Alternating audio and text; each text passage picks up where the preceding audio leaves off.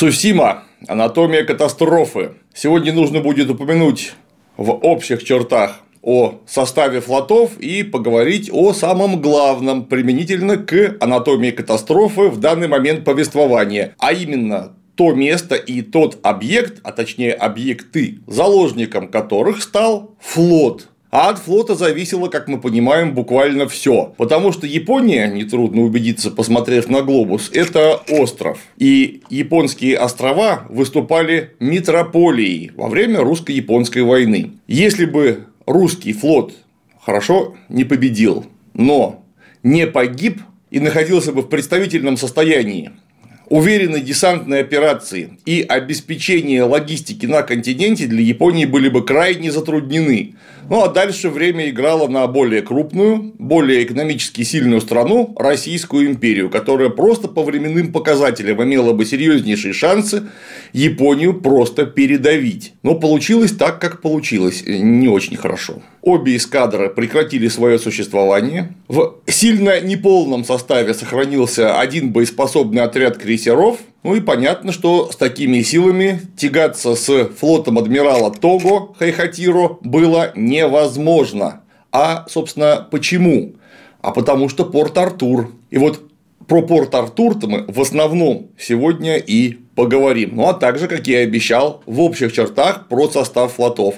О флотах, снарядах подробно будем говорить в следующий раз. Но начнем мы именно с них. С эскадренных броненосцев, бронепалубных крейсеров, броненосных крейсеров, эсминцев и тому подобного. Все, что положено иметь при флоте. На начало 1904 года в русский флот всего вообще входило 14 эскадренных броненосцев, из них 8 достраивались. Причем достраивалось крупнейшая, доступная только очень развитым странам серия из пяти эскадренных броненосцев типа Бородино, которые должны были вступить в строй к 1905 году. Имелось три броненосца береговой обороны, шесть броненосных крейсеров первого ранга, восемь бронепалубных крейсеров первого ранга, причем три достраивались, 5 крейсеров второго ранга, 14 канонерских лодок, 9 минных крейсеров, 31 миноносец, 13 достраивалось, 3 мин-зага, минных заградителя. То есть,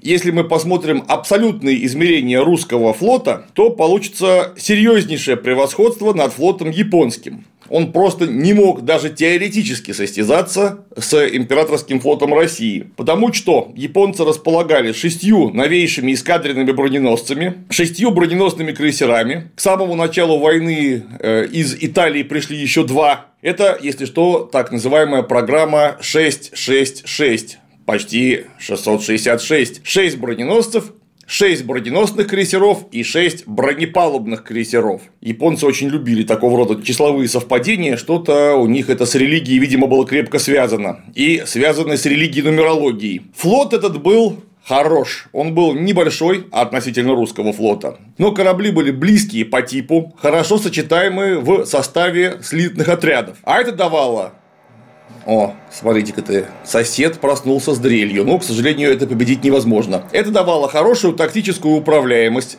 каждого отдельного отряда, слитную эскадренную скорость, которая превосходила в среднем русскую эскадренную скорость на полтора-два узла. Вроде бы это немного, узел это одна морская миля, но вы понимаете, что на протяжении одного-двух часов боевого маневрирования двух эскадр это могло быть критическим превосходством, ровно потому, что более быстроходные отряды, которые имеют примерно одинаковую отрядную скорость, могли навязать бой на выгодных ракурсах или вообще разорвать огневой контакт, если положение складывалось невыгодно. Яркий пример – это маневрирование эскадры Того во время июльского боя в Желтом море около порта Артура когда цесаревич, заменявший флагман, был серьезно поврежден, вывалился из строя, и его бросился прикрывать броненосец Ретвизан, командование которого сначала, видимо, решило, что маневр цесаревича – это задуманный маневр, отрепетовав его, Ретвизан пошел на японскую эскадру. А, один на большой скорости, японцы заподозрили, что он собирается таранить один из броненосцев, возможно, Микасу, и все слитно отвернули, разорвали контакт и носовали в Ретвизан до 12 крупнокалиберных попаданий. Он, правда, выжил, но был серьезно поврежден. То есть, невыгодная ситуация, и эскадра может уйти, или отдельный отряд. Выгодная ситуация, и японцы имеют шанс навязать бой на выгодных ракурсах в выгодном сочетании кораблей. Кроме того, Большинство японских броненосных кораблей имело большие размеры бронепояса, он далеко не всегда был толстый. Например, русские броненосцы типа Полтава имели вообще, наверное, самые могучие бронепояса до 406 мм, что было абсолютным рекордом даже для дредноутов Первой мировой войны. Ни один дредноут не имел такой толщины бронепояса. Но, тем не менее, русские броненосцы в среднем я имею в виду, конечно, броненосцы новых типов, были бронированы не так полно, как японские. Помимо новейших кораблей флота 666, у японцев имелось 6 броненосцев береговой обороны, 7 крейсеров первого ранга бронепалубных, 11 крейсеров второго ранга небронированных, 8 канонерских лодок, 4 минных крейсера и 47 миноносцев. Но все равно по сравнению с русским императорским флотом никакого преимущества нет, даже наоборот. Но русский флот, как мы понимаем, был рассредоточен на четырех базах. Это Балтийское море, Черное море и Тихий океан, Порт-Артур и Владивосток. Причем все четыре базы были никак не связаны друг с другом. И если мы посмотрим на состав эскадры, который должен был встретить японцев непосредственно, без каких-либо шансов на оперативную помощь. Это первая Тихоокеанская эскадра. Семь эскадренных броненосцев, Четыре броненосных крейсера первого ранга, то есть большие артиллерийские бронированные корабли с высокой скоростью. Пять бронепалубных крейсеров первого ранга, два крейсера второго ранга, шесть канонерских лодок, 25 эскадренных миноносцев, 10 миноносцев, два минных крейсера и два минных заградителя, не считая вспомогательных судов. Тут же нужно вспомнить отряд контр-адмирала Верениуса, который находился перед началом войны по пути в порт Артур. Это один эскадренный броненосец, два крейсера первого ранга, один крейсер второго ранга, 7 эскадренных миноносцев, 4 миноносца и 3 транспорта. Дойти до порта Артура они не успели. Дошли они ровно до Джибути. Адмирал Степан Осич Макаров убеждал военного министра, что абсолютно необходимо довести отряд Верениуса до порта Артура, усилив таким образом русскую эскадру. Кроме того, от Джибути до порта Артура не ближний свет, а из Англии к Японии шли стратегические припасы, их можно было перехватывать, осуществляя таким образом крейсерскую функцию. Более того, некоторые из них и перехватили. Правда, после протестов Лондона их пришлось отпустить. А сам отряд Верениуса развернули и вернули на Балтику, с тем, чтобы он потом еще раз в составе второй Тихоокеанской эскадры пошел к Цусиме со всеми последующими результатами. Напомню, что синхронно из Италии, из Средиземного моря в Японию шли два броненосных крейсера, которые были закуплены и благополучно достигли э, баз к апрелю 1904 года. То есть, непосредственно на Дальнем Востоке у японцев было серьезное превосходство в ударных силах флота. Если броненосцев было меньше, то броненосцев и броненосных крейсеров 14 против 11. Причем русские броненосцы это были хорошие броненосцы. Цесаревич и Литвизанток вообще прекрасные броненосцы. Однако они все были очень разнотипны. Начиная с того, что в составе эскадры были как броненосцы, вооруженные 305 миллиметровой артиллерией, русскими обуховскими пушками 305 мм на 40 калибров. Это первые орудия образца 1895 года, разработанные специально для стрельбы бездымным порохом. То Одновременно в состав эскадры входили, например, броненосцы типа «Пересвет», которые имели 254 миллиметровую артиллерию, то есть 10 дюймов, что, казалось бы, не очень критично на первый взгляд, но затрудняло общее наведение эскадренного огня. Просто потому, что 254 миллиметровая пушка менее дальнобойная, менее бронепробиваема, рассчитывать на нее так же, как на 305 миллиметровую артиллерию практически невозможно. Касательно пушек. На русских броненосцах в абсолютном исчислении 20 12-дюймовых пушек, тех самых обуховских 895 года, 8 10-дюймовых, 82 6-дюймовых, а на японских 24 12-дюймовых, 84 6-дюймовых орудия. Это не считая противоминных калибров, то есть калибров, рассчитанных на отражение миноносных атак так, 75 и так далее э, до 37 миллиметров. Вроде бы 7 броненосцев против 6 японских броненосцев, наших больше, но крупнокалиберных однотипных орудий у японцев больше на 4 штуки. И если мы учтем однотипность больше, чем э, в русском флоте японских броненосцев, то мы поймем, что силы были не вполне равны. У японцев было небольшое, но преимущество. При этом Порт-Артуре находился всего один броненосный крейсер с двумя 8-дюймовыми 203 мм и 8 6-дюймовыми орудиями. А это значит, что в скоростном бронированном при этом маневренном отряде у японцев было абсолютное превосходство, потому что они имели возможность концентрировать против Порт-Артура 8 броненосных крейсеров, которые имели 30 8-дюймовых орудий и 106 6-дюймовых орудий. То есть в маневре, в дальнем перехвате русская эскадра в Порт-Артуре просто не имела возможности сопротивляться японцам даже приблизительно. И если мы скажем, что никакой броненосный крейсер не соперник русскому, любому, наверное, русскому броненосцу, при прямом огневом бою он его просто продырявит и с большой долей вероятности утопит, ну или, по крайней мере, выведет из строя, то броненосный крейсер обладая серьезнейшим превосходством в скорости, может задержать русские броненосцы там, где необходимо, на нужное время, чтобы туда подошли уже японские большие парни. А сопротивляться, повторюсь, этому было вообще невозможно. Имелось превосходство и в крейсерах бронепалубных первого и безбронных второго ранга 12 против 7.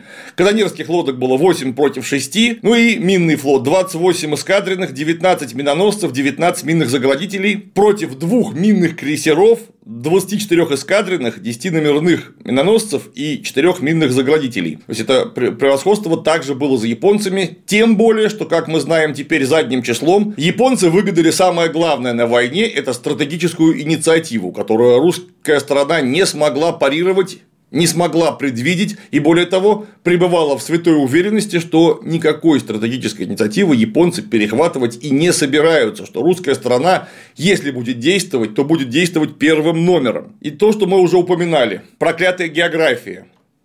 Русские силы на Тихом океане были разбиты между Владивостоком и Порт-Артуром, которые подразделяются огромным расстоянием 1100 миль, двумя морями и узким Цусимским проливом, при полном отсутствии каких-либо промежуточных баз. Знаменитый русский отряд крейсеров во Владивостоке состоял из трех крейсеров броненосных первого ранга и одного бронепалубного крейсера первого ранга. Россия, громобой Рюрик броненосный, причем Рюрик старый, надежный, но очень старый корабль, с архаичным расположением артиллерии и э, новейший «Богатырь» с башенным расположением 152 миллиметровых орудий, хорошим ходом, отсутствием брони, но при этом серьезный рейдер и идеальный отрядный разведчик. Вот когда мы говорим о них как о кораблях, которые находятся в составе Тихоокеанской эскадры, мы должны понимать, что это не состав Тихоокеанской эскадры, иначе как организационно-номинально. Это отдельная крейсерская маленькая эскадра, которая никак не могла оперативно помочь Порт-Артурской. Ну и наоборот, Порт-Артурская эскадра не имела прямой оперативно-тактической связи с Владивостокским отрядом. Кроме того, с миноносцами перемудрили, не хватало легких миноносцев в Порт-Артуре, которые могли бы осуществлять рейдо-патрульную службу. При этом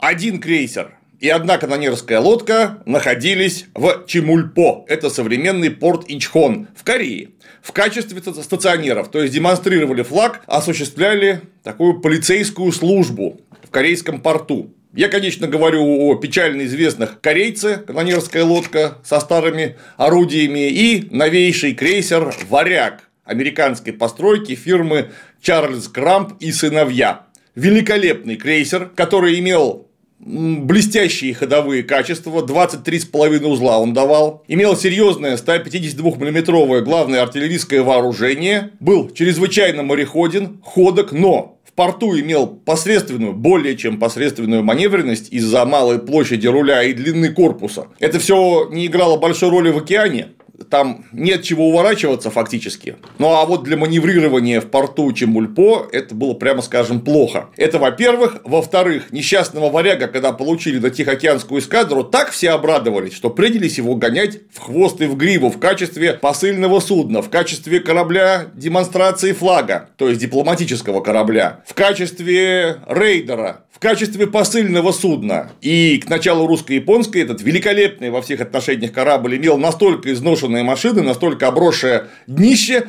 что про какие-то там 23,5 узла максимального хода можно было просто забыть. Он их не давал даже уже теоретически. Хорошо, если 20 узлов он мог дать, и то, наверное, на пределе всех своих сил и возможностей. То есть ему очень не повезло. И вот мы видим, варяг и кореец, варяга очень не хватало во Владивостокском отряде крейсеров для его усиления. Кстати, неизвестно, чем бы еще кончился тот бой, где погиб крейсер Рюрик, если бы в составе отряда был еще и целенький варяг с его артиллерией и отличным ходом. Все-таки отличным. Кроме того, в Владивостоке он имел бы возможность докироваться. Очень может быть, что его довели бы до штатного скоростного распорядка. Точно так же варяга остро не хватало в Порт-Артуре. Но, тем не менее, вот еще одна часть наших сил находилась не там, где два основных ударных кулака. Одновременно необходимо упомянуть о главном тактическом превосходстве Японии.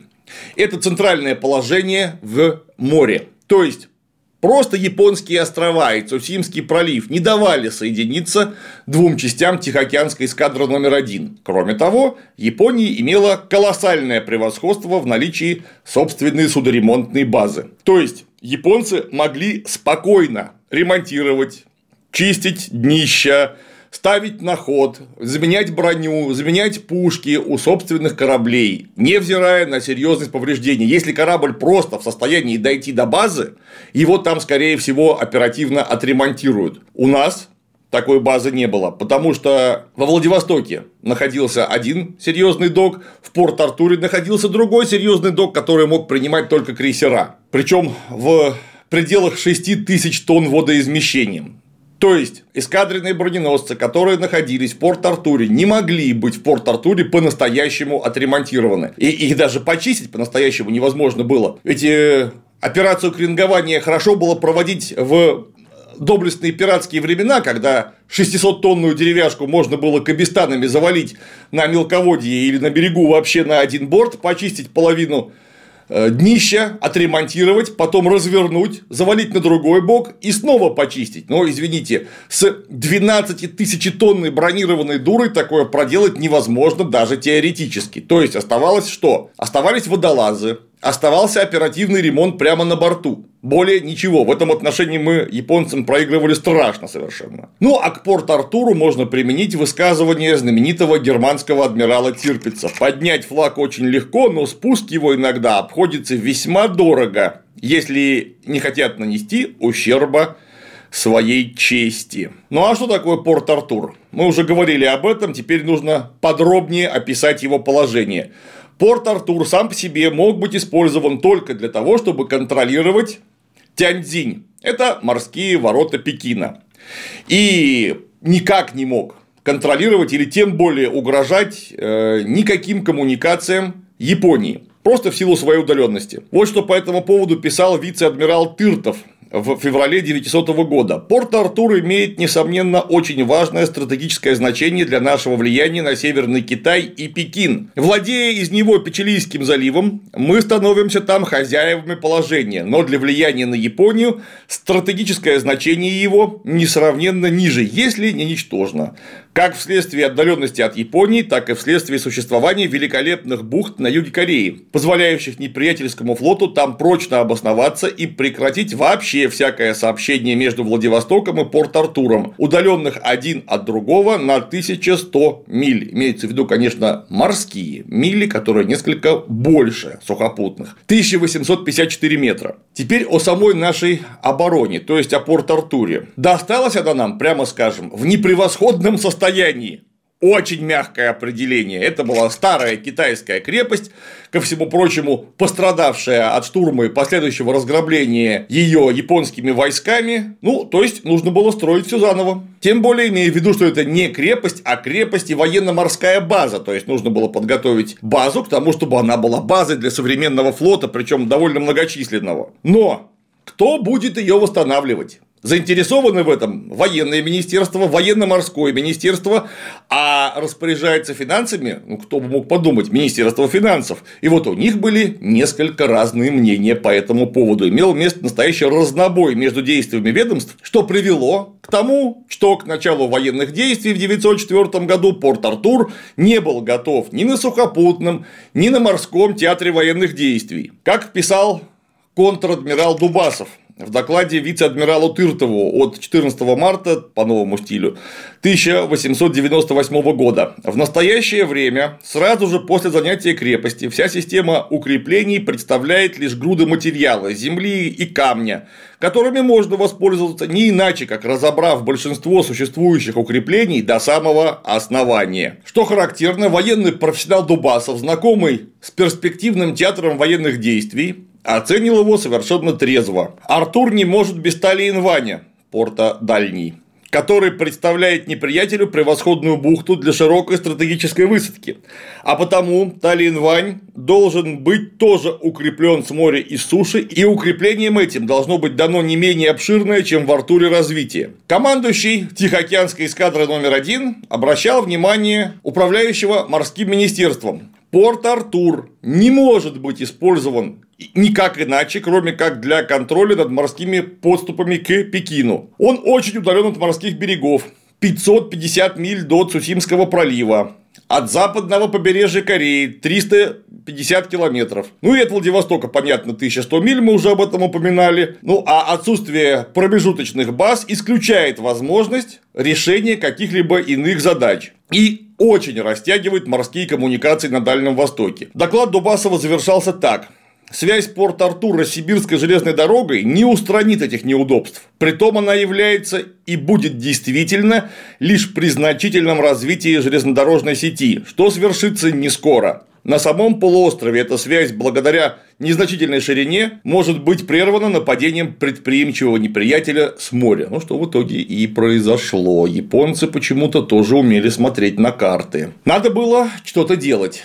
Ну и в качестве первоначального паллиатива некая видимость обороны, особенно у входа во внутреннюю гавань, э, была решена так. Установили орудия на древние китайские батареи, то есть буквально на развалины. Потом пароходы Тамбов и Петербург доставили 8 9-дюймовых мортир, 6 6-дюймовых пушек и 6 57-миллиметровых скорострельных пушек. Их доставка и самое главное, потом монтаж обошлись бы в 92 тысячи рублей. И вот удивление, Министерство финансов их отказалось выделять. Военный министр вынужден был самостоятельно решать эту проблему за счет чего? А за счет кредитов, которые брало министерство.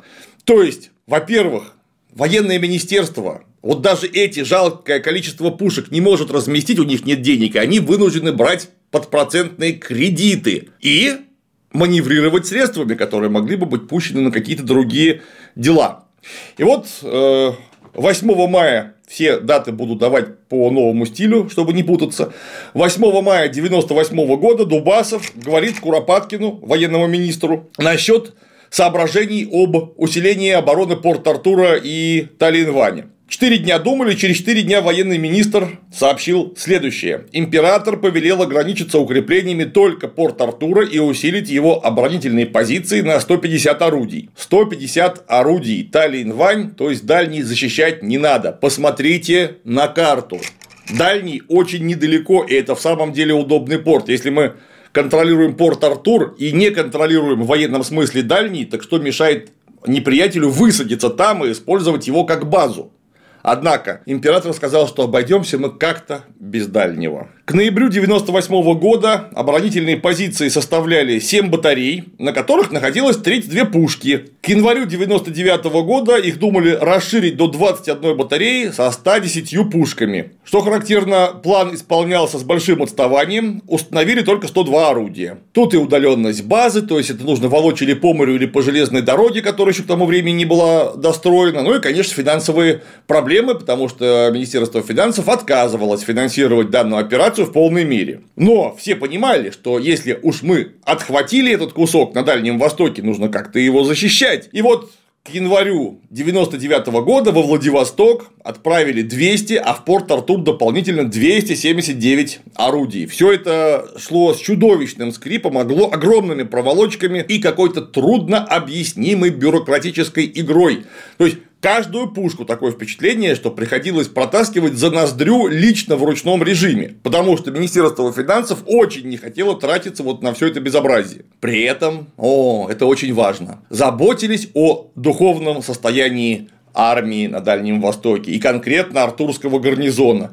Николай II лично распорядился, чтобы в Порт-Артур были посланы излишки костюмов императорских театров. Собрали их более тысячи, то есть чтобы там были красивые, хорошие театральные представления. Кроме того, была развернута кампания по изготовлению, сбору и поставке икон и других богослужебных принадлежностей в Порт-Артур, да, кстати говоря, и во Владивосток, для того, чтобы ну, как-то поддержать наших воинов. Размещение войск изначально было, прямо скажем, тот еще фокус. Размещать их было просто негде, и поэтому размещать их стали в старых китайских постройках. Импанях – это такие глинобитные бараки, которые имеют и еще и дополнительную фортификационную функцию, то есть такие крепостцы, которые были разбросаны на просто исполинских просторах Дзиньчжоу, в Даляне, в Дальнем, в Порт-Артуре.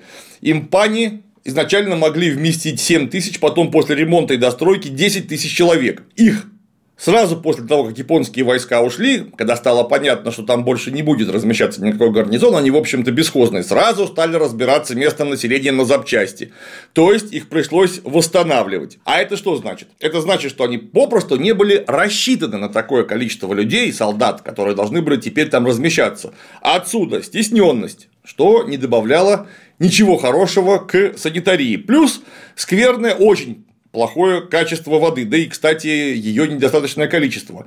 Климат крайне непривычный русскому человеку, и значит, что сразу рост заболеваний. Самые распространенные это дизентерия, ну, понятно, плохая вода, антисанитария, ну и тиф. Настоящий бич того времени. Даже для офицеров и военных чиновников не хватало квартир. И отсутствовала канализация. Для того, чтобы увеличить гарнизон, а по плану он должен был доходить там, за 12 тысяч человек, вот не хватало просто элементарно воды. Ну и, конечно, продовольствия. Продовольствие и воду, кстати, туда завозили, в том числе из Японии. Вот это я понимаю фокус так фокус. Конечно же, за деньги. Большая была проблема с госпиталями. 15 мая 1898 года из Одессы в Артур доставили пароходом Владимир госпиталь, рассчитанный на 200 мест для солдат и 10 мест для офицерского состава.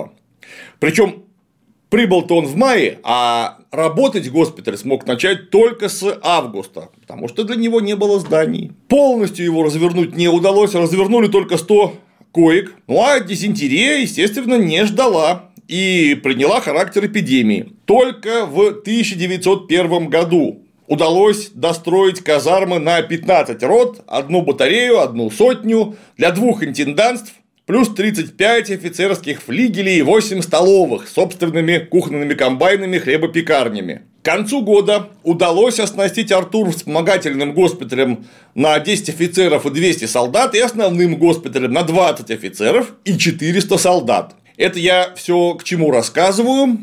К тому, что я постепенно буду к этому подводить с обороной Порт-Артура вот от яйца, от размещения и лечения личного состава было не все в порядке. Это важно и почему мы скажем в выводе сегодняшней нашей беседы. Конечно, когда достроили казармы, перевод войск в подготовленные специально оборудованные помещения привело к немедленному снижению заболеваемости. Однако заболеваемость все равно осталась довольно высокой. Она уже не была катастрофической, но довольно высокой. Конечно, дизентерия, разные желудочно-кишечные заболевания, тиф и венерические заболевания были настоящей проблемой, а с последними бороться было решительно невозможно. Просто потому, что власти не могли контролировать проституцию, которую практиковали местные дамы, кстати, может быть, не только дамы, которые были настолько шикарно обеспечены экономически, что у них зачастую не оставалось способов заработать, иначе как идти на панель со всеми вытекающими для здоровья последствиями их здоровья и, как следствие, здоровья наших солдатиков и матросиков. Насчет воды.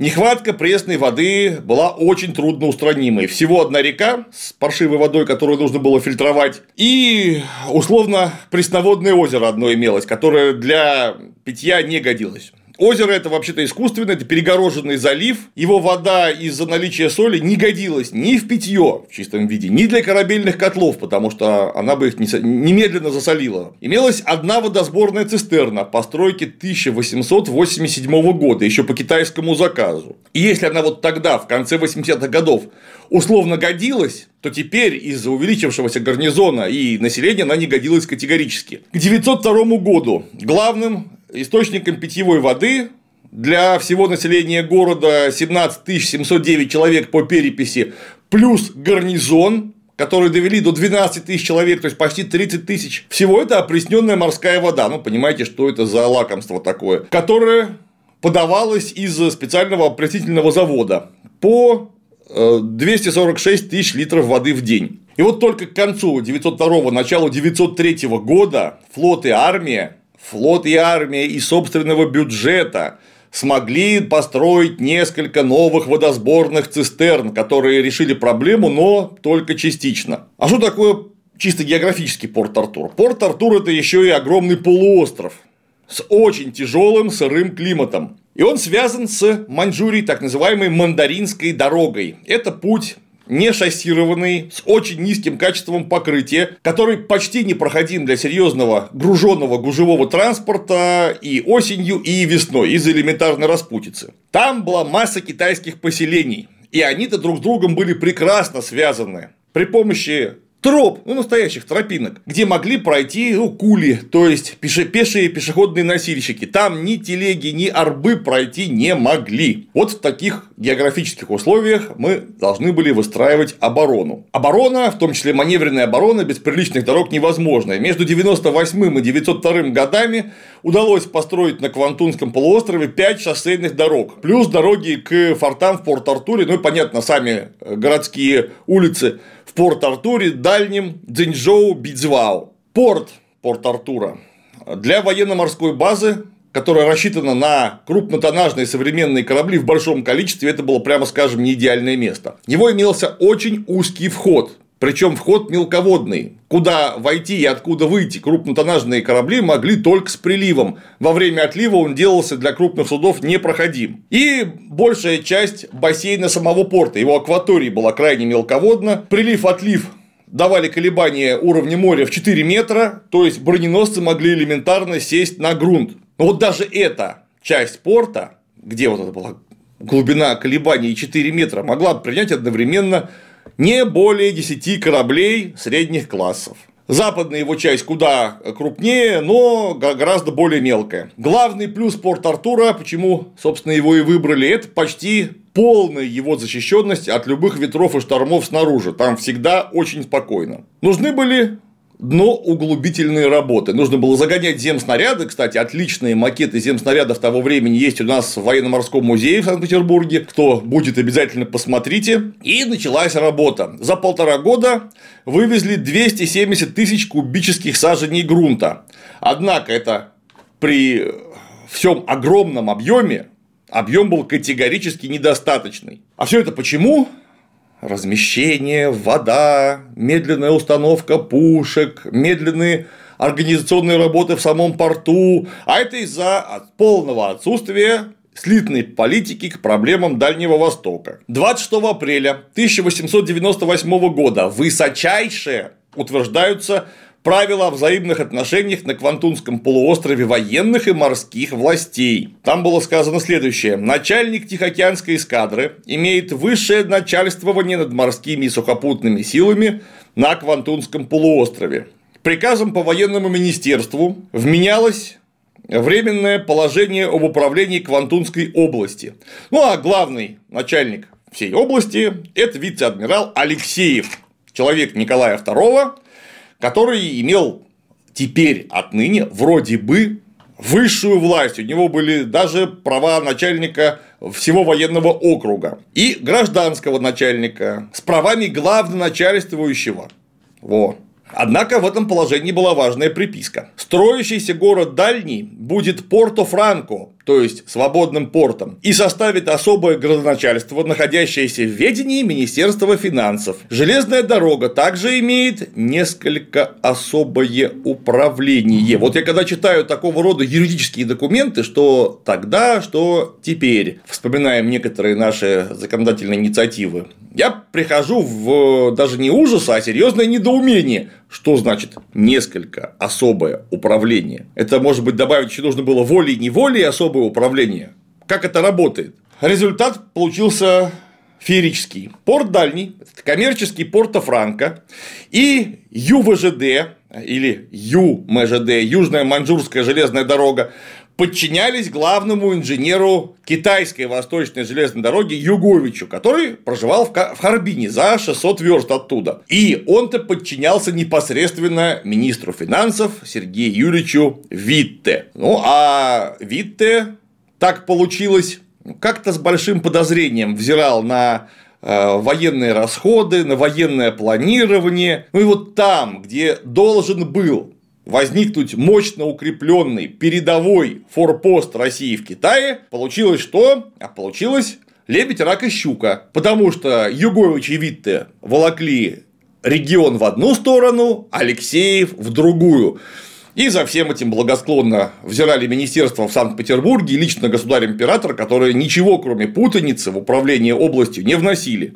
А область сложная и крайне важная. И вот 98 год на месте Таллинвания возникает порт Дальний, и это не город, по большому счету, это не крупное прибрежное поселение, где изначально было что-то около сотни местных китайских фанс. И Министерство финансов поставило амбициозную цель – создать там главный коммерческий пост России на Тихом океане. На градоначальство было выделено Одновременно, вдумайтесь, 92 тысячи квадратных километров. Верст, понятно. Министерство финансов не скупилось. Расходы, вложенные в город, глава министерства, то есть Витте, думал обернуть с прибылью в самое ближайшее время, ну элементарно, от выручки с продажи недвижимости в частные руки.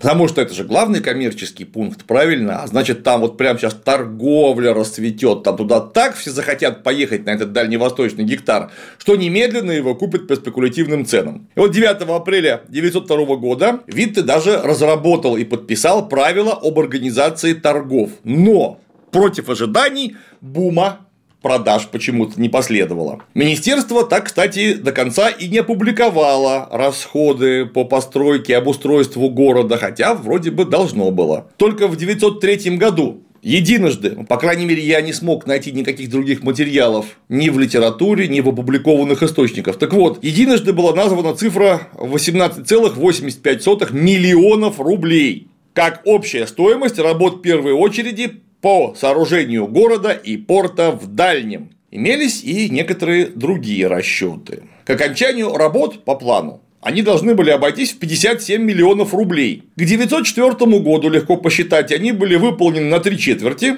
то есть реальная сумма, в которую встал дальний, приблизительно можно считать равнялась 42-44 миллионам рублей. То есть в два раза больше, чем заявленная Минфином сумма. Маленькая вишенка на тортике к 1911 году со счетов коммерческого общества Китайской Восточной железной дороги по району Дальнего списали 44 миллиона 857 тысяч рублей с небольшими копейками. Вот так интересно вышло. Надежды, конечно, на порт Дальний возлагались огромные. Это терминал Трансиба и КВЖД, Население города, вдумайтесь, планировалось довести там, к 7-8 году до 400 тысяч человек, почти полмиллиона. Это в самом деле была любимая игрушка Сергея Юлича Витте. Начали, конечно, с порта и административного городка. Это все было очень помпезно, э, не без изящества и чрезвычайно интересно. По этому поводу Артурская газета Новый край писала о дальнем так полет фантазии русского чиновника в область романтизма. По-моему, очень тонкое замечание. Если посмотреть на экономические коммерческие перспективы и экономические коммерческие результаты в итоге, причем еще до начала войны, то можно констатировать, что это был мертворожденный захват. То есть хапнули что-то, потому что плохо лежало, совершенно не думая и не планируя реально то, с чем это будет связано в смысле расходов и выгод, которые могли бы эти расходы парировать. Гарнизон Квантуна не должен был превышать изначально 11 300 человек. Это, конечно, чтобы оборона полуострова не получилась слишком дорогой и опасной в политическом отношении. Понятно, чтобы не злить немцев и японцев. С немцами у нас и так некрасиво вышло. Ну а с японцами еще более некрасиво. Таков был план на момент утверждения в 1900 году. Быстро стало ясно, что план нужно расширять, но все это разбилось однозначно о несокрушимый волнолом, настоящий такой айсберг на пути фантазий русских военных. Позиция Сергея Юрьевича Витте, который считал, что 12 тысяч это достаточно для того, чтобы защитить весь Квантунский полуостров. И вообще он принялся рубить, сокращать по возможности военное финансирование Дальнего Востока. Вот знаменитый наш военный инженер, русский и советский военный инженер Величко принял советскую власть, работал в Советском Союзе, умер в Москве в 1927 году. Выпускник Николаевской инженерной академии. А вот он планировал и оборону Владивостока, и оборону Порт-Артура, выполняя приказы Куропаткина. И планирование это, по ходу, было рассчитано, внимание, под урезание расходов. Это прямо заявлялось уже тогда. Будем как-то обороняться, но так, чтобы это было не слишком дорого. Строительство укреплений Порт-Артура началось э, непосредственно, почти непосредственно после перехода города под русскую власть в 1899 году. И оно постоянно прекращалось откладывалось из-за систематического срыва финансирования, за которое тоже непосредственно ответственен Витте. В результате даже предварительный план фортификационного обеспечения местности к началу войны выполнен не был. Конечно, построено было очень много. Но совсем не то, что рассчитывали по плану, имея в виду эффективную, очень долгую оборону как э, всей местности, так и непосредственно порт Артура. На крепость должно было быть выделено 15 миллионов рублей. На разнообразные сооружения типа казарм, складов, госпиталей, школ, ну конечно же, храмов 12 миллионов рублей. На портовые сооружения 32 миллиона 424 тысячи рубля. Ну, а всего работы в крепости должны были обойтись 59 миллионов 470 тысяч рублей. Тоже с небольшими копейками, не буду приводить их полностью. На деле к 904 году на организацию фортификации, вообще обороны крепости было отпущено 4 миллиона 235 тысяч рублей. На береговую оборону 1 миллион 333 тысячи рублей, то есть примерно одну треть от необходимого. Ну а на вспомогательные нужды, типа построек разнообразных, на суше было отпущено 5 миллионов 519 тысяч рублей. Ну и на порт 11 миллионов 699 тысяч рублей. Легко посчитать, что по проекту недосдача а, равнялась 38 миллионам рублей там, с небольшими тысячами. То есть, вот, а как вы серьезно планировали выкрутиться? Вот для меня такой вопрос а выкручиваться пришлось бы, это было понятно любому здравомыслящему человеку. Например, Степан Осич Макаров, как бы сложно я к нему не относился. Человек был А. знающий, Б. разумный и имеющий несомненный аналитический склад ума. И вот для него было абсолютно ясно, чем все это закончится. То есть, если вы уж вписались, так нужно вписываться, наверное, на 100%, а не на 33%. С 1899 года по 1904 ежегодно в среднем на русские укрепления выделялось по 8 миллионов рублей. Причем в купе на оборонительные и необоронительные работы. Из этих денег на порт Артур приходилось примерно по полтора миллиона рублей в год. И только к 1902 году эта сумма выросла почти до 2 миллионов. 1 миллион 900 тысяч с копейками. Ну и действовали как? Как вот тот самый Тришка, который натягивал кафтан, то есть сообразуясь с возможностями и обстоятельствами. Казалось бы, неплохо приспособить под долговременную оборону китайские укрепления, но это было невозможно, потому что они были, во-первых, низкого качества, во-вторых, что это были за укрепления. Китайские укрепления, докладываю, очень мало отличались от э, той системы, которая была разработана еще во времена Восточного Джоу. То есть в бронзовом веке. Это была глинобитная стена, огромной толщины, просто огромной толщины, которая многократно превосходила высоту. Там толщина могла быть по 7-15 метров. Ее ставили в некую опалубку, И потом китайские крестьяне с обычными деревянными трамбовками засыпали туда глину с камнями и начинали трамбовать до тех пор, пока глина не превращалась в что-то наподобие камня. И так слой за слоем, поднимая постепенно утончающиеся стены вверх. Таким образом, китайцы еще в бронзовом веке предвосхитили каменно-земляные укрепления Трачи Итальяно и маршала Вабана 16-18 веков. И это было в самом деле невероятно круто. Китайцы очень прошаренные и продвинутые люди. Однако это было очень круто во времена артиллерии с ядрами, едва не сказал ядерной артиллерии. А вот против современной артиллерии с серьезными фугасными снарядами это все работало крайне ограничено. Во-первых, во-вторых, на вот таких основаниях было очень сложно размещать современные пушки. Я уж молчу о том, как бы они эти пушки стали прикрывать, защищать но разместить их там была настоящая проблема. И было решительно неясно, как организовывать огонь из э, вот таких архаичных укреплений, которые, повторюсь, были бы хороши, если бы там стояли пушки системы Грибовали, например, или система Аракчеева. То есть, нужно было возводить укрепление с нуля, заново. Ну, а азиатское наше ведомство главного штаба распорядилась строить укрепление из расчета противодействия 6-дюймовому калибру. Имея в виду, что большого, по крайней мере, количества более крупнокалиберных пушек у противника, конечно, у японцев, просто нет и не будет. Это неразумно. То, что до начала постройки у японцев не было полевой артиллерии больше 6 дюймов, ну, по крайней мере, хоть в сколько-нибудь товарном количестве, это же не значит, что через год, два, три, четыре этой артиллерии не появится, ведь они же могли ее просто купить. В чем, собственно, проблема? Япония не была изолированной страной. Они и купили в итоге в Германии и в Италии. Серьезная экономия, ну, 60 с лишним процентов, хорошая экономия, я считаю, привела к тому, что э, даже спланировать серьезно спланировать. Фортификационное сооружение не получилось. То есть, если непосредственные поступы к Порт-Артуру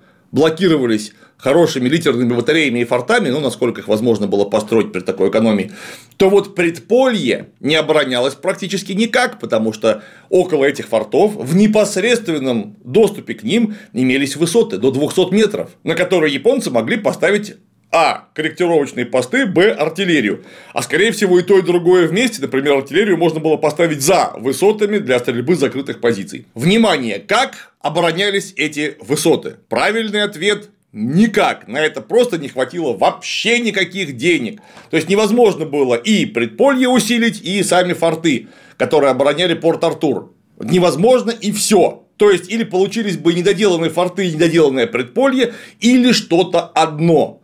Ну, а вынести основную линию обороны так далеко, вот к этим самым отстоящим на два полтора-три километра э, высотам было нельзя, потому что это неимоверно растянуло бы линию обороны, что привело бы к ее удорожанию. А у нас же задача сэкономить 60%, мы же помним. По плану Величко нужно было установить 140 орудий, потом решили, что хватит 124 пушки, что легко, опять же, посчитать, поглядев на карту и прикинув масштаб, составило 6 орудий на километр фронта. И данные рекордные достижения признавались, опять же, потрясающая цитата, умеренно достаточными. То есть, с одной стороны, хватит, а с другой стороны, не слишком накладно. Однако, это что же план? Это не значит, что его выполнили, его не выполнили, потому что к началу войны имелось 22 батареи приморского направления, и там стояло 112 пушек. При этом какие-то были пушки 9 и 11 дюймовые мортиры числом 33. Они, в общем, казалось бы, довольно мощные, но по ним было почти невозможно прицелиться по маневрирующим кораблям. При этом 57 и 37 миллиметровая артиллерия оказалась практически бесполезной, потому что из них можно было э, повредить, но только эсминец которые вполне очевидно в зону их эффективного огня не шибко-то стремились. То есть для борьбы с флотом большими бронированными и небронированными кораблями лучше всего работали 10 и 6 дюймовые пушки, которые могли бить прямой наводкой, в отличие от мортиры с их баллистической траекторией. Ну, казалось бы, а тяжелая 11-дюймовая бомба из мортиры могла бы поразить абсолютно любой корабль в слабую бронепалубу и очень серьезно его повредить. Но только попасть было невозможно. И вот нужны были 152 и 203 миллиметровые орудия, которые могли стрелять по настильной траектории. Имея в виду, что вообще-то они стоят на некотором возвышении. Например, на знаменитом артиллерийском утесе. Вот они могли бить далеко и прицельно. Но их было всего 25 штук. Фортификации на суше. Там должны были быть две линии. Внешняя длиной 22 километра где стояли 8 фортов, 9 э, редутов, 6 долговременных батарей и внутренние 6,5 верст, которые защищали 4 редута. И там должны были по плану стоять 399 орудий и 48 пулеметов. Какие-то были укрепления. А вот в целях экономии их рассчитывали для отражения так называемой ускоренной атаки. То есть, когда противник после Э, минимальной артиллерийской подготовки немедленно поведет в бой штурмовые колонны, не подавив полностью, не вскрыв систему огня обороны, и попытается захватить данные линии с наскока. Если получится это, то получится по плану, опять же, русского командования только на узких участках фронта. Дальше вторая линия обороны просто не пропустит ускоренную атаку. Ну и после этого можно будет устроить мини-котлы или мини-котел в местах прорыва, отбросив неприятеля с последующим ремонтом и восстановлением оборонительных линий. План, по-моему, отличный. Возможность, сама возможность постепенной атаки, то есть осады с постоянной работой инженерных войск и тяжелой артиллерии противника с постепенным продвижением собственных позиций к обороняемым рубежам вообще не рассматривалось совсем. Японцы это желтолицые черти же, правильно, они на такое не способны, тем более у них нет ничего страшнее 152 мм артиллерии. К 903 году в Порт-Артуре на батареях и, что важно, в резерве имелось 280 пушек вместо 399. Ну а боеприпасы к ним и зипы, то есть ремонтные комплекты, пришлось довозить уже после начала войны. К 904 году удалось накопить всего 518 орудий и 29 пулеметов. Остро не хватало тяжелой дальнобойной артиллерии. Ну и малое количество крепостных мортир. 8 9-дюймовых мортир удалось перетащить с морского направления на сухопутное. Ну и к 10-дюймовым пушкам имелось 150 выстрелов на ствол, то есть один боекомплект. Вот раз ты его выстрелил, и больше нет ничего. Пытались довозить еще боекомплект, и, э, забегая вперед, нужно сказать, кое-что удалось протащить. К началу войны, если резюмировать,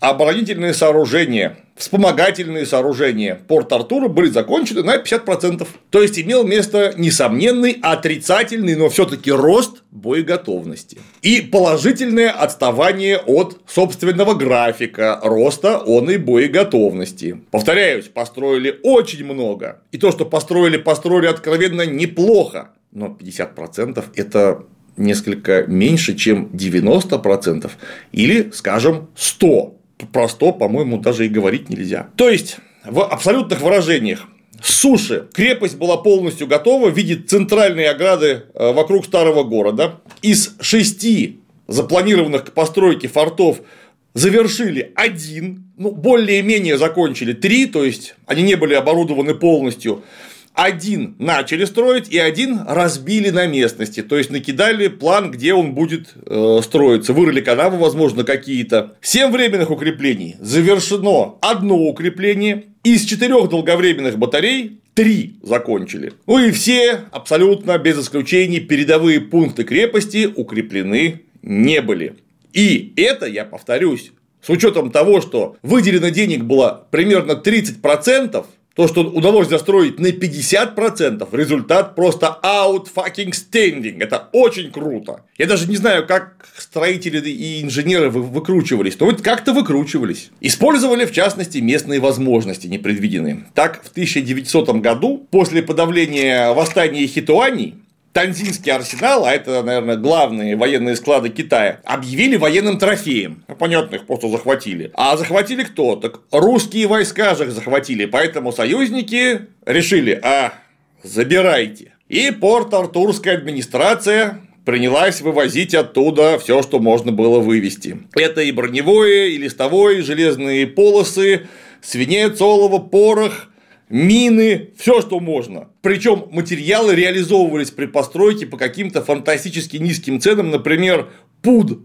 броневой стали стоили три четверти копейки, то есть считай бесплатно. Когда смотришь на все это, совершенно не удивляешься, что э, не смогли не только закончить строительство крепости, не смогли даже спланировать обеспечение гарнизона продовольствием, конским фуражом и так далее. Запасы стали создавать, да, но стали их создавать уже после начала войны. Реактивно, так сказать. То есть, вот война началась, ой, а что-то у нас как-то еды не, не так много, как хотелось бы. Давайте запасемся, что ли. И стали запасаться. Сага о создании запасов в Порт-Артуре достойна пера Конан Дойля. К сожалению, вот не добрался. Потому что планировалось изначально, ну как планировалось, рассчитывали очень быстро закупить огромное количество скота у местного китайского населения. Скот был свинки, коровушки, разнообразные гуси, курицы, утки. Э, но рассчитывали на это вообще-то далеко не только артурцы. Рассчитывала на это еще и континентальная наша армия, каковая синхронно с артурцами объявила о закупках продовольствия у местного китайского населения. Из-за того, что командование никак не согласовало данную операцию, армия метрополии выставила закупочную цену в два раза больше, чем в Порт-Артуре. В два раза больше. Ну и невидимая рука рынка немедленно перенаправила китайские активы в сторону армии в Маньчжурии. Как-то так получилось. Ну а Стесель, комендант обороны города, вообще никак не среагировал, потом, конечно, среагировал, и вместо того, чтобы повысить собственные закупочные цены, он принялся не пускать китайцев. То есть, просто все, кто не успел уехать, должны были остаться со своим скотом э, на Квантунском полуострове. То есть, все, кто не успел продать скот, должны были его насильно э, продать э, в Порт-Артур. Тоже ничего не получилось. Конечно, кое-что купили, но далеко не все, что рассчитывали. То есть с продовольствием, говоря по-простому, был полный швах. И если некоторое время кое-что удавалось подвозить по южно-маньчжурской железной дороге, то после ее перерезания город оказался в тесной блокаде. То есть ни с моря, ни с суши подвоз был попросту невозможен. Ни провианта, ни снарядов, ни медикаментов, ни перевязочных материалов, ни снаряжения обмундирования, ничего. Подход к работам был замечательный. В итоге не получилось укрепить перешеек у города Дзиньчжоу. Соглашение 7 мая 1898 года, это сразу после того, как полуостров арендовали, вот город существовал на автономном положении и управлялся китайскими властями вообще-то. И Дзиньчжоу – это главный административный центр Квантуна до прихода русской власти. Чтобы не расстраивать окончательно китайцев, оставили управление Дзиньчжоу в китайских же руках, хотя вроде бы весь полуостров контролировался русскими. Гарнизон наш введен был туда только к июню 1900 года. Ну, понятно, боксерское восстание, теперь уже Российская империя расстроилась, а не Китай, появился повод. И тогда начали постепенно строить укрепления э, временного полевого типа 2 редута и 12 батарей. О том, что перешейк надо укреплять любыми способами, причем укреплять не формально, а по-настоящему, предлагали еще с 1898 года, но ВОЗ остался и там, и где и был. Первым начал кричать об этом еще контр-адмирал Дубасов. Однако его не послушали. И в целом решили, что если мы даже построим какие-то укрепления в Цзиньчжоу, то зачем, какой в них смысл, если в тылу останется вообще никак не укрепленный и ничем вообще не защищенный порт дальний. Кстати, разумная мысль. Величко, как профессионал инженерного оборудования фортификационных линий, говорил, что надо и дальний, и Цзиньчжоу укреплять, иначе мы там не удержимся. Еще в 1900 году он писал, чем более порт дальний будет развиваться в коммерческом отношении и шире снабжаться всеми портовыми средствами, пристанями, углем и прочее, тем более он будет годен к услугам противника. Величко, конечно же, видел и возможную, более чем возможную опасность э, того, что железную дорогу на порт Артур перережут, а потом ею же воспользуются японцы. То есть это будет такой подарок японцам. Но все эти предупреждения, волнения, вот это вот неврастения вся нехорошая, она вся отвергалась. Знаете почему? А зачем укреплять дальний? Там же вообще-то стоит первая Тихоокеанская эскадра. Вот как только японцы там появятся, им всем немедленно организуют прогулку по дну. А тогда э, на кой, простите, тратить чудовищные деньги на укрепление еще одного порта? Правильно, незачем. Надежный план, Уолтер, как швейцарские часы, если я не ошибаюсь. Министерство финансов говорило, на флот потрачено свыше 100 миллионов рублей. То есть еще 30 миллионов выделить на укрепрайон вокруг дальнего, ну вот это все лишнее абсолютно. Поэтому дальний оказался не защищен. Ну а как логическое развитие незащищенности дальнего, Цзиньчжоу остался без настоящих укреплений. Витте молодец. Когда говорят, как он блестяще выкручивался на портсмутских переговорах с японцами в 905 году, я говорю да, блестяще. Только это один из тех людей, на чьих плечах лежит ответственность, что эти портсмутские переговоры вообще пришлось вести в той конфигурации, в которой пришлось. Потому что Витте сделал вообще все, чтобы урезать финансирование флота. Морское министерство предложило с 1898 по 1903 выделить 201 миллион рублей. Понятно, на Тихоокеанский флот. А он заявил, вдумайтесь, что 500 миллионов рублей уже выделено на строительство чего? Правильно, Транссиба, Транссибирской железной дороги. Ну и как-то все-таки нужно было отбалансировать интересы ведомств. Ну и тогда лично вмешался Николай II. Он утвердил сумму в 194 миллиона. Не 201, а 194 с продлением судостроительной программы до 1905 года э, и сокращением планируемых к воду в строй кораблей. Заметьте, 905 год – это время, когда уже закончилась русско-японская война. Вот они планировщики-то. 28 а. февраля 903 года на докладе императору министр, военный министр Куропаткин вдруг услышал из уст императора что вообще-то для Николая II было не шибко свойственно, потрясающую формулировку, потрясающую своей точностью. Как сам Куропаткин передавал, государь говорил мне, что признает положение на Дальнем Востоке тревожным не столько из-за японцев, сколько из-за розни, которая существует на месте между представителями военного и финансового ведомств, и что он полностью поддерживает нужды военного ведомства. Ну, как полностью мы уже видели. Кстати, тут нужно сказать пару слов в защиту Сергея Юлича Витте, потому что, да, несомненно, у нас были нормально понимаемые военными профессионалами военные же нужды на Дальнем Востоке. Как флотские, так и транспортно-логистические, так и фортификационные. Но Это вынужден был оперировать несколько более широкими пониманиями нужд всей империи, а в империи денег-то не сказать, чтобы было много. И вот тут-то вопрос уже к верховным нашим планировщикам политики. А куда вы полезли? Точно зная, что у нас тут Тришкин кафтан, на все не хватит, невозможно прекратить военное строительство на Западе, а при этом нужно сверхусиленное военное строительство на Дальнем Востоке. А как, собственно, вы собираетесь это делать?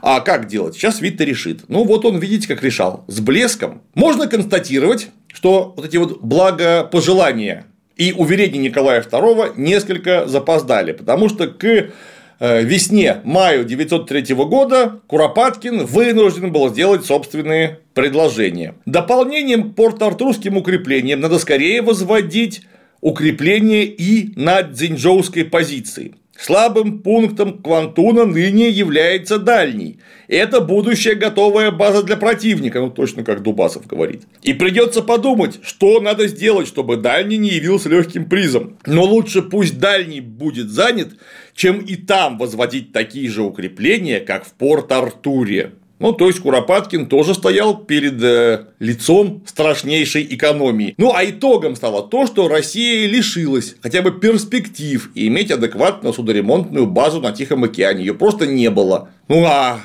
чинить-то сюда как-то надо. Ну, и сюда у нас всю дорогу из порта Артура катались на Балтику, к нам, в Петербург, чиниться. Не сказать, что это стоило очень дешево. Представляете, сколько кушает броненосец на перегоне от Порт-Артура до Питера? О, в 902 году из Владивостока в Кронштадт на докировку перегоняли броненосцы Сесой Великий, Наварин и крейсера Дмитрий Донской и адмирал Нахимов. Перегон, то есть уголь, смазочные материалы и так далее, обошлись в 500 тысяч рублей всего лишь. Между тем, планы по усилению дальневосточной базы имелись. Их излагали прямо в 1895 году, в разгар Симоносекского кризиса. Ну вот тогда, когда мы японцев гнули через колено, имея в виду, что они свои эти китайские завоевания должны некоторым образом уступить. Ну или, по крайней мере, э, отбросить как нечто ненужное, чем, конечно, немало обрадовали японцев от высшего руководства до общественности. Имелось в виду, что во Владивостоке будет построен полноценный порт и полноценный завод, который мог бы изготовить или отремонтировать любую значимую часть корабельных машин или артиллерийских установок. И там же предполагалось строить миноносцы, потому что гнать миноносец на когда 14, когда 18 тысяч миль, это был, прямо скажем, фокус, потому что это маленький в то время очень маленький, не шибко мореходный корабль, который к моменту прихода, если он вообще дойдет до Артура или Владивостока, то он будет так изношен, что его прямо там же придется капитально ремонтировать, еще неизвестно, получится ли. Прошло 10 годиков до 1904 года. А какие произошли изменения? А вот какие. У японцев было 4 дока, 2 крупных дока, которые могли принимать любые корабли, один для миноносцев и один небольшой статонный плавучий, который мог осуществлять оперативный ремонт в море. Ну а единственное место русской Тихоокеанской эскадры, где можно было нормально, сложно отремонтироваться, был Владивосток.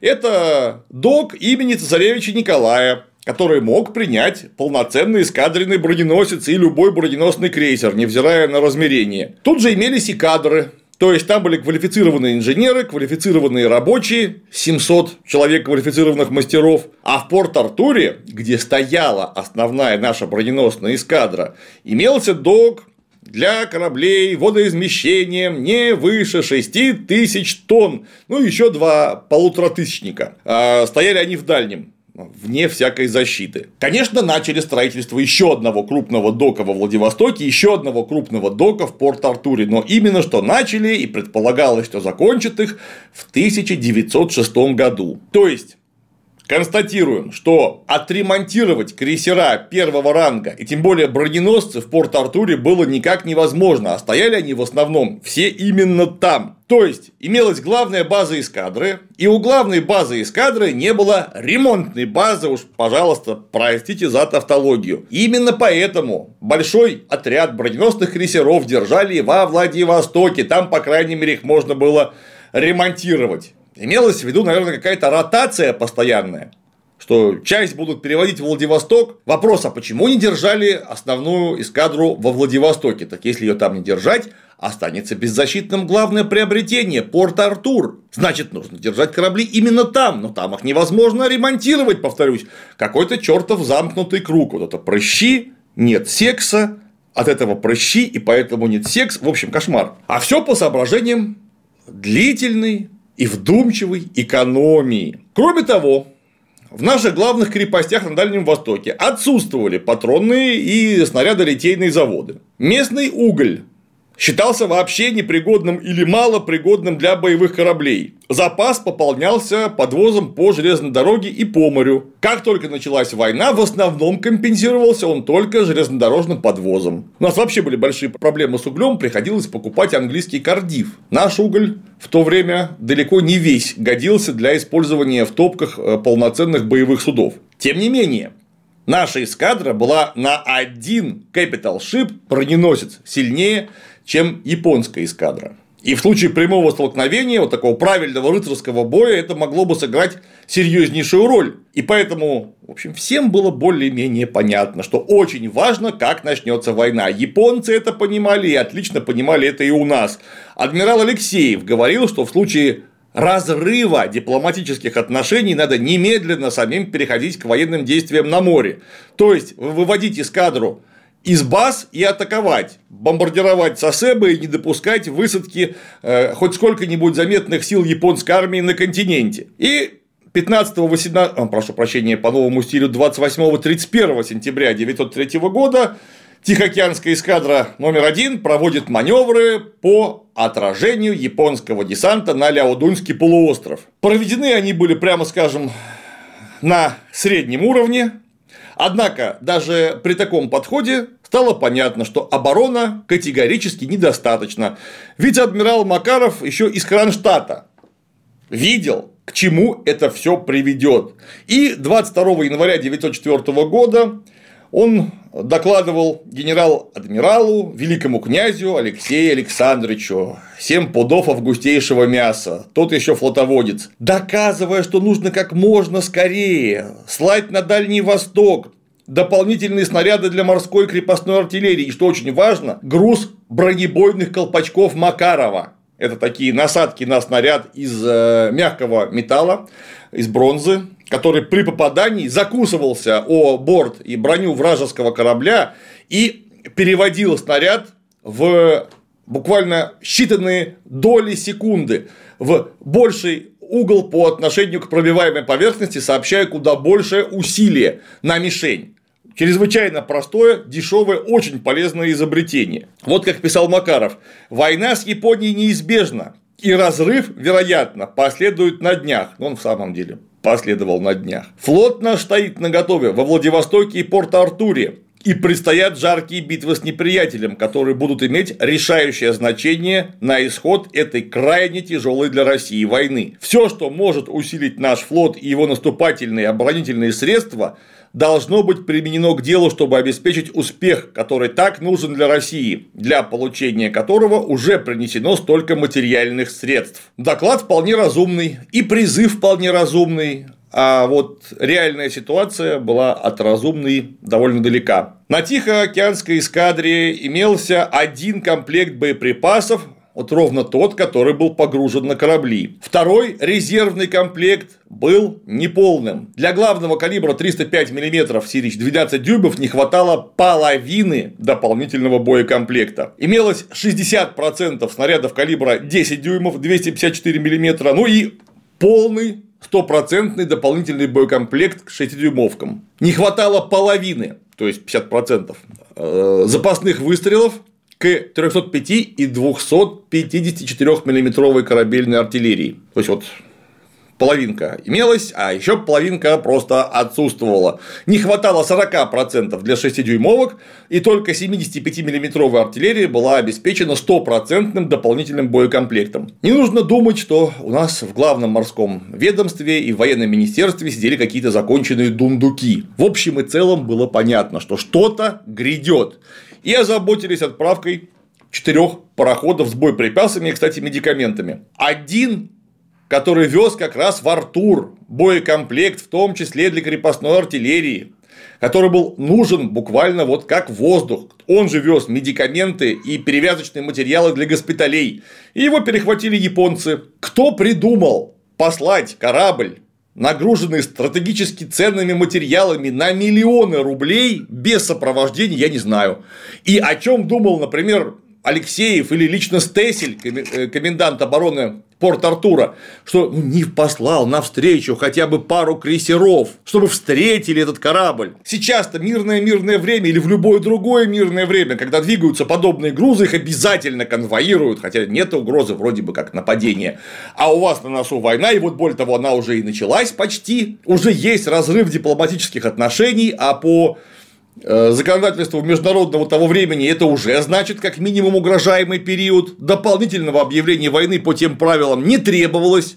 Это когда говорят, что японцы напали без объявления войны. Они разорвали дипломатические отношения, этого было достаточно. И из порта Артура не выходит ни великолепный Аскольд, ни Баян, ни Новик для того, чтобы встретить необходимый пароходик. Как так вышло? Для меня это просто загадка. Я иначе как безалаберностью этого объяснить не могу. Я далек от того, чтобы обвинять Стесселя или Алексеева прямо в измене, это совершенно невозможно. Но вот в том, что они поступили как лопухи, вот это, по-моему, точно факт. Повторяюсь, в самое мирное-мирное время подобные грузы нужно сопровождать. И вы не поверите, их, как правило, сопровождают. Но только не в этом случае. Еще один пароход не дошел. Он вынужден был развернуться и уйти, считая невозможным прорыв японских крейсерских линий. И только два парохода таки добрались до порта Артура. И вот порт Артур.